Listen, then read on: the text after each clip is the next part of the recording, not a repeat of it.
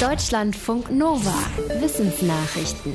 Der Grundgedanke ist schon mal alles andere als optimistisch. Aber wo ist es am sichersten, wenn die Welt untergeht? Zwei Forscher aus England sagen in Neuseeland. Sie haben analysiert, welche Länder im Fall einer weltweiten Krise, bei Pandemien, Umweltkatastrophen oder Börsencrashs, aus geografischer Sicht am sichersten sind.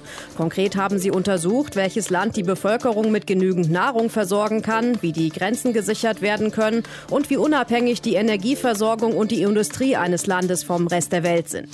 Ergebnis, vor allem Inseln in gemäßigten Klimazonen sammelten die meisten Punkte. Nach Neuseeland kamen Island, Großbritannien, Australien und Irland. Die Forscher sagen, dass gerade die Corona-Pandemie gezeigt habe, wie abhängig und verwundbar Länder seien. In Zukunft müsse deswegen mehr auf die Widerstandsfähigkeit geachtet werden. Stellt euch vor, euer Partner oder eure Partnerin verhält sich nicht integer, verschweigt Informationen zum eigenen Vorteil, nimmt Geld aus der Gemeinschaftskasse. Wie wir uns selbst dabei genau fühlen, haben Forschende aus Kanada genauer untersucht. Sie schreiben im Journal of Personality and Social Psychology, wie stark wir ein solches Verhalten verurteilen, hängt davon ab, wie nahe wir dem oder derjenigen sind, die es begeht. Steht uns die Person nah, fällt das Urteil weniger hart aus als für jemanden, den wir nicht kennen. Diese Nachsicht geht aber auf Kosten unserer eigenen Gefühle. Die Teilnehmenden fühlten sich schuldig oder schämten sich, weil sie so nachsichtig waren. Der Effekt wurde in verschiedenen Experimenten untersucht, war aber nicht in allen gleich deutlich. Die Forschenden glauben aber, dass sie einen grundsätzlichen grundsätzlichen Konflikt zwischen der Aufrechthaltung der eigenen moralischen Werte und der Aufrechterhaltung von Beziehungen sichtbar machen konnten. Weltweit gibt es nur noch zwei nördliche Breitmaulnashörner, zwei Weibchen, Mutter und Tochter sind es. Jetzt erhöhen sich die Chancen, dass die Art trotzdem noch gerettet werden kann. Einem internationalen Wissenschaftsteam ist es gelungen, drei weitere Embryos zu züchten. Insgesamt sind es mittlerweile zwölf. Dafür haben sie dem jüngeren Weibchen Eizellen entnommen und sie mit dem Sperma von zwei verschiedenen Breitmaulnashornbullen künstlich befruchtet. Der eine ist 2018 gestorben und wurde bisher immer als Samenspender genutzt. Der andere starb 2014. Auch sein Sperma wurde eingefroren, galt aber bisher als unfruchtbar. Dass dem forschenden Team jetzt doch eine Befruchtung gelungen ist, bedeutet, dass das Erbgut der Nachzuchten etwas durchmischt werden kann. Für den Nachwuchs sollen südliche Breitmaul-Nashornweibchen als Leihmütter dienen. Ob man so in Zukunft eine stabile Population züchten kann, ist aber ungewiss. Es gibt immer mehr verschiedene Varianten des Coronavirus. Die Befürchtung dabei, irgendwann entwickelt sich eine Variante, gegen die Impfungen nichts ausrichten können. Wie groß dieses Risiko ist, beschreiben Forschende im Fachjournal Scientific Reports. Sie haben mit einem Modell berechnet, wie hoch die Wahrscheinlichkeit dafür ist, dass sich ein resistenter Erreger entwickelt.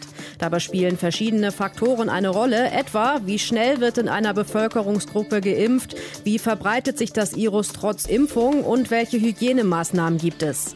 Der Berechnung zufolge sinkt das Risiko eines resistenten Erregers, je schneller geimpft wird. Überraschenderweise steigt das Risiko aber nochmal, wenn schon relativ viele Menschen geimpft sind, bei einer Impfquote von 60 Prozent.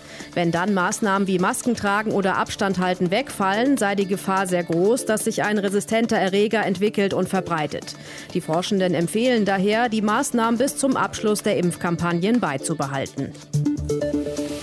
Homeoffice, Einschränkung der sozialen Kontakte, Hygieneregeln. Als klar wurde, dass Covid-19 eine tödliche Pandemie ist, mussten wir uns schnell an sehr viele neue Lebensumstände gewöhnen.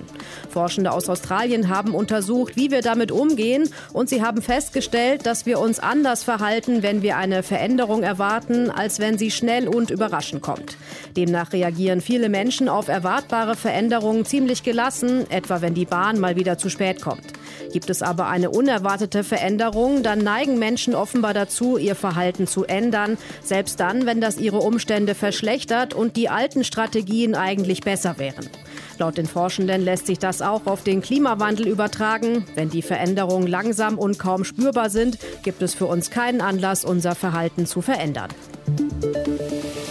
Für die Weiterentwicklung von vielen Städten ist es wichtig zu wissen, wie es in ihrem Untergrund aussieht. Zum Beispiel, wenn es um neue U-Bahn- oder Tiefgaragen geht oder wenn Erdwärme als erneuerbare Energiequelle genutzt werden soll.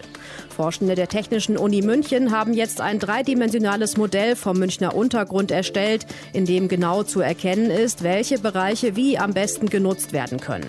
Dafür hat das Wissenschaftsteam Daten von etwa 20.000 Bohrungen ausgewertet, die der Stadt bereits vorlagen.